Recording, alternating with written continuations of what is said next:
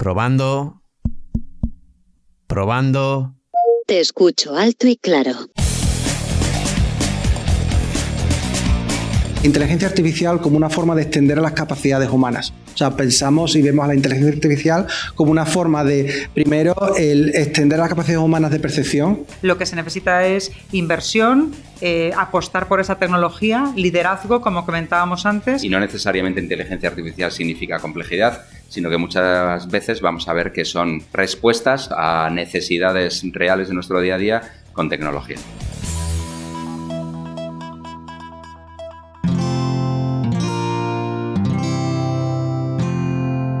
Cuonda, la comunidad de podcast independientes en español. ¿Cómo pudo levantarse ese hombre después de...? No es un hombre. Es un Terminator. Datos, cebra, cobra, coronete, combate, datos, ¡Dios santo, sabes leer! ¿Deseas alguna información sobre Silicon Valley? O Devon te desconecta, o tendrás que buscarte otro conductor. Lo siento, no está programado para no obedecerte. Hace 25 años el cine y la literatura hacían apuestas literarias y cinematográficas para intentar entender cómo podía llegar a ser nuestra relación con las máquinas. Y en esas mismas épocas, hace 25 años, Microsoft estaba ya lanzando su unidad de desarrollo de inteligencia artificial. Hola, soy Ana Ormaechea y esto es Perspectiva, que es el podcast de Microsoft producido por Cuonda y donde vamos a hablar de inteligencia artificial. Tenemos que romper el hielo.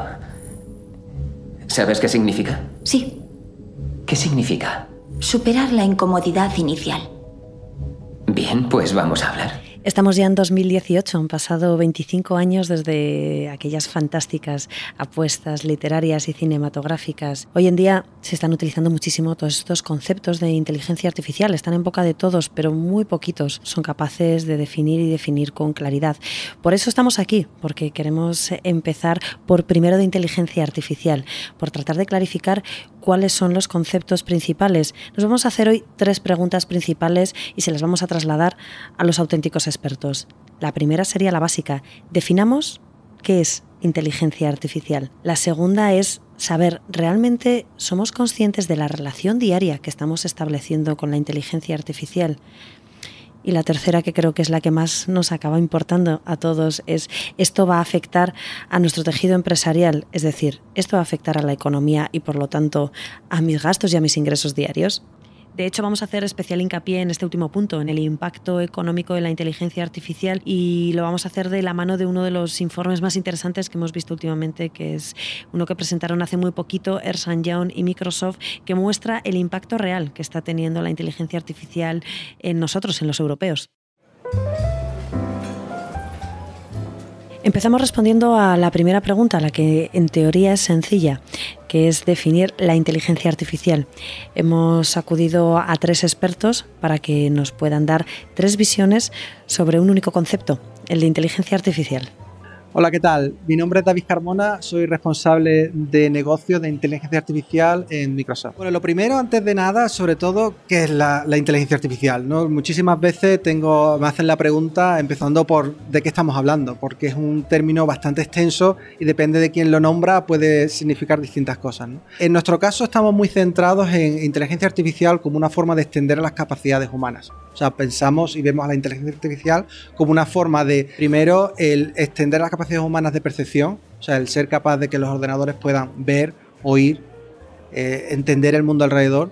Segundo, es aplicar también, digamos, capacidades cognitivas, es decir, el que sea capaz de entender lo que está ocurriendo, el que sea capaz de detectar patrones alrededor. Y por último, también el que pueda tomar decisiones, en que en base a toda esa información eh, la inteligencia artificial pueda tomar decisiones que puedan complementar a las decisiones del, del, humano. Esa es la forma en que lo vemos nosotros. Soy Antonio Budia, responsable de operaciones y marketing dentro de Microsoft España. Básicamente yo diría que lo que tenemos que hacer es educación, educación y bajar barreras. Muchas veces tendemos a preocuparnos por aquellas cosas que no entendemos o no conocemos. Nuestra responsabilidad como compañía es asegurarnos que ayudamos a las empresas, a los clientes y también a los usuarios a entender cómo la tecnología les puede ayudar en su día a día. Y no necesariamente inteligencia artificial significa complejidad, sino que muchas veces vamos a ver que son respuestas a necesidades reales de nuestro día a día con tecnología. Básicamente es eso. Juana Fernández, directora de EY Web Space Madrid. Yo en el centro WebSpace que tiene Iguay en Madrid eh, recibo todos los días clientes con los que hablamos sobre inteligencia artificial y siempre me gusta recibirlos o comentarles qué es la inteligencia artificial con una frase que escuché a Satya Nadella hace dos o tres años ya, y es que la inteligencia artificial no tiene que servir para hacer las máquinas más inteligentes, sino que tiene que servir para hacernos a los humanos más inteligentes. Café con leche, café solo, un cortadito. Hemos conseguido invitar a un café a tres de los mayores expertos que hay ahora mismo en inteligencia artificial para ver si conseguimos que nos transmitan un poquito su, sabiduría. Son Juana Fernández, que es la directora de EY Webspace Madrid, Antonio Budia, que es responsable de marketing y operaciones especiales de Microsoft y al grandísimo David Carmona, que hemos conseguido convencerle de un ratito que ha pasado por Madrid, porque generalmente está en Redmond, en Estados Unidos, en la central de Microsoft, donde lleva la Dirección General de Desarrollo de Negocio de Inteligencia Artificial para todo el mundo. Vamos a ver si recapitulamos entonces lo que han dicho Antonio, David y Juana. Nos encontramos con que la inteligencia artificial da respuestas a necesidades diarias con base tecnológica. Bien, nos dicen también que es la extensión de nuestras capacidades. Fabuloso. Y nos dicen también que la inteligencia artificial puede lograr que los humanos seamos más inteligentes. Esta es la que más me apasiona con diferencia. Pero en realidad si vamos un poquito más allá y tratamos de buscar una aplicación un poco pensando en nuestro futuro, por lo tanto pensando en nuestro trabajo y en nuestra vertiente profesional. Aquí la pregunta realmente es si estamos preparados para esta gran revolución que ya ha llegado. Para clarificarlo hemos recurrido a lo que nos parece más evidente y es buscar ejemplos concretos, aplicaciones tangibles que nos muestran cómo esa inteligencia artificial ya está influyendo en la forma en que muchas de nuestras empresas se desarrollan en el mercado. Tenemos ejemplos de empresas grandes, obviamente, como puede ser aquí en España el caso de Telefónica, con Aura, que está utilizando nuestra inteligencia artificial para tener conversación con sus clientes. Tenemos el caso de una industria totalmente diferente, como puede ser la Liga, que utiliza también nuestra inteligencia artificial para tener una conversación con los fans de, de los diferentes equipos. O tenemos casos como son empresas pequeñitas, pymes, que es el grupo grueso del ecosistema de empresas dentro de nuestro país, donde, por ejemplo, tenemos una, mm, una bodega que es Pazo de Señorans, que utiliza básicamente toda la recopilación de datos a través de tecnología de IoT, de, de Internet of Things, y a a través de eso lo que utiliza es Machine Learning para saber cómo sacarle más partido a sus cultivos. Con lo cual, lo que estamos viendo es que la adopción de inteligencia artificial está llegando a prácticamente todos los sectores, como mencionaba anteriormente, y además no solo a los diferentes sectores, sino a todos los tamaños de organizaciones.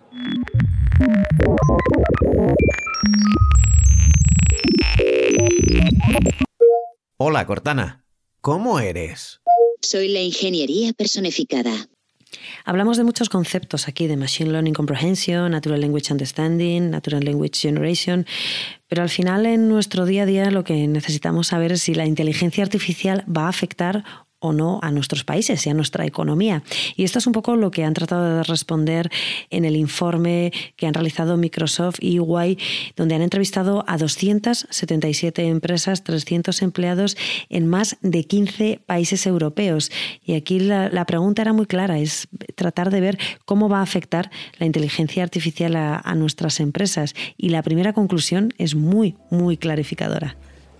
Por un lado, lo que estamos viendo es que el grueso de las organizaciones, y fundamentalmente hay un dato que también habla del 78% de las organizaciones a nivel directivo, ve que la inteligencia artificial va a tener un impacto positivo en sus negocios. ¿Cómo? Pues básicamente en cuatro aspectos. Por un lado, en la optimización de operaciones dentro de sus compañías. Por otro lado, en cómo se relacionan con sus clientes, qué tipo de servicios dan a sus clientes. En, ligado, en cierto modo, a eso, también hablan de cómo desarrollan sus productos o servicios y cómo los pueden mejorar de cara a dar una mejor, un mejor servicio a sus clientes y por último es el impacto que tiene en la gestión de talento dentro de sus organizaciones. Parece que las empresas españolas lo tienen bastante claro y es que el 75% de las que han participado en el estudio esperan que la inteligencia artificial vaya a tener un alto impacto en su sector de actividad. Por lo tanto, existe, está ahí y se desarrolla en prácticamente todos los sectores. Pero claro, aquí pasaríamos al siguiente paso. ¿Se va a desarrollar igual en todos los ámbitos de la empresa? Es decir, ¿va a afectar de la misma manera a las distintas áreas de mi empresa? Pues vemos que tecnología, desarrollo de productos y atención al cliente son las áreas que encabezan esta lista. En el caso de funciones como recursos humanos, en las que todavía esa implementación es baja, la causa no es tanto la ausencia de, casos de uso, sino la priorización. Es decir, se están priorizando otras áreas a la hora de, de realizar estas, estas nuevas soluciones. Muchísimas gracias, Juana, por clarificarnos las ideas y porque además nos lleva de la mano al siguiente punto de la encuesta, y es que realmente el 95% de las empresas españolas cree que la inteligencia artificial les va a permitir, primero, optimizar sus operaciones y en un 85% mejorar la relación con sus clientes. Es decir, Parece que todo son buenas noticias y que la intención eh, de las empresas españolas es adoptar procesos tecnológicos de inteligencia artificial en sus organizaciones. Claro, hasta aquí todo parece muy optimista y muy claro, pero realmente, ¿qué necesitamos para conseguirlo, para alcanzar estos objetivos? Tener una estrategia bien definida. Tiene que ser una estrategia que sea consistente con los principios de tu compañía y tu estrategia de negocio. En segundo lugar, hablamos, y lo he mencionado anteriormente, de liderazgo. Tenemos que asegurarnos que esto está sponsorizado desde el más alto nivel dentro de nuestras organizaciones. Pero como decía también anteriormente, tiene que extrapolarse y bajar a nivel de, de todos los empleados. En tercer lugar, hablamos de capacidades y nuestra habilidad de ayudar a las personas a transformarse y a sobre todo a crecer y aprender las necesidades que, que, tengan para poder sacarle todo el partido a la tecnología. Hablamos de desarrollo de talento, hablamos de eh, partners tecnológicos que ayudan a estas empresas a adoptar esa tecnología y luego sobre todo hablamos de accesibilidad. Tenemos que asegurarnos que la tecnología es accesible para todos dentro de las organizaciones. En cuarto lugar, tenemos que asegurarnos que tenemos una estrategia de datos sólida dentro de nuestra compañía. Tenemos que tener una estrategia de datos, nuestra postura es que debe ser híbrida, donde nos aseguremos que tenemos acceso y estructura de una manera homogénea a todos los datos, ya sean estructurados o no estructurados dentro de nuestra compañía. Y luego, por último, y muy importante, es ser capaces de generar la confianza necesaria para la adopción de esa tecnología, pero no solo para la adopción interna, sino sobre todo para poder utilizar inteligencia artificial para la conversación con nuestros clientes.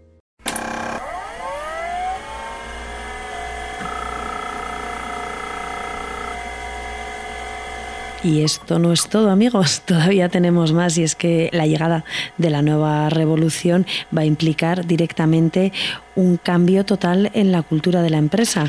Es decir, la revolución va a obligar a que los líderes de las organizaciones tienen que tener la mente abierta. De lo contrario, la adopción de la inteligencia artificial va a ser fallida. Las principales barreras que vemos ahora mismo en el mercado eh, para eh, mover de incubación a, transformación o incluso para empezar a incubar esa tecnología de inteligencia artificial eh, son tecnológicas y humanas. En la parte tecnológica, una barrera que vemos siempre en empresas es el, conseguir datos relevantes dentro de mi negocio para poder alimentar esa inteligencia artificial. Otra barrera que comentaría es la barrera de, la capacitación, es decir, de las habilidades de, de mi empresa. Una barrera que vemos muchísimo en las organizaciones es la necesidad de crear confianza, de generar confianza en esos algoritmos y en la inteligencia artificial.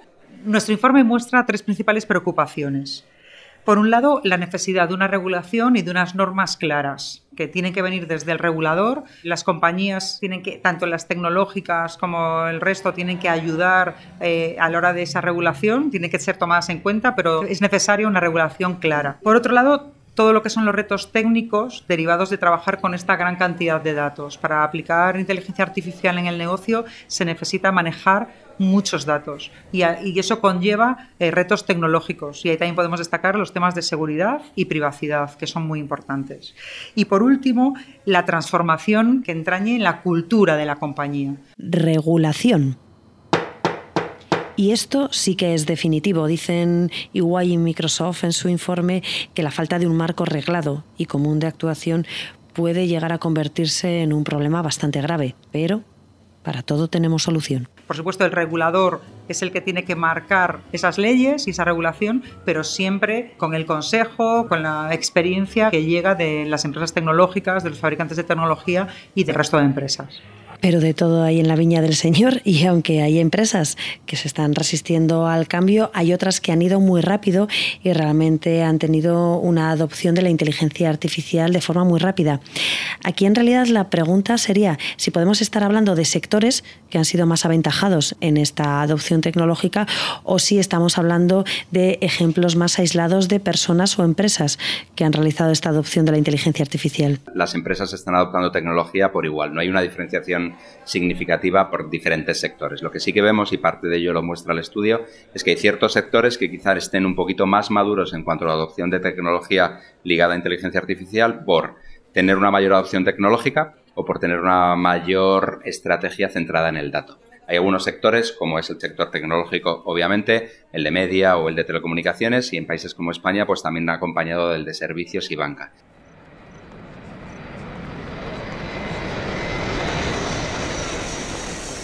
Me encanta hacer la maleta, subirnos al avión y aterrizar en las distintas capitales europeas donde se ha centrado también el estudio, como en Francia o en Italia. Como si estuviéramos en el más puro estilo Eurovisión, queremos hacer un balance y saber cuáles son las diferencias y las similitudes entre las empresas españolas y las del resto del continente. Cerca de un 32% de las organizaciones a nivel europeo dicen estar en un ciclo de madurez avanzado o ya en producción con soluciones de inteligencia artificial y ahí es cierto que España estamos un pelín atrás con una brecha alrededor de 10 puntos eh, versus ese 32%. Con lo cual, básicamente lo que vemos aquí es un sentido de urgencia de las organizaciones españolas para poder adoptar lo que verdaderamente estamos viendo que es un diferencial competitivo. Tenemos un buen dato en España respecto a la inteligencia artificial y es que el 65% de las empresas cuenta ya con proyectos piloto que están utilizando inteligencia artificial. Pero, como toda buena noticia, tiene un pero detrás y es que tan solo el 20% de ellas están ya en funcionamiento, lo que es realmente un diferencial competitivo y un reto para las empresas de España. Nos encantaría poder dar la receta absoluta del éxito.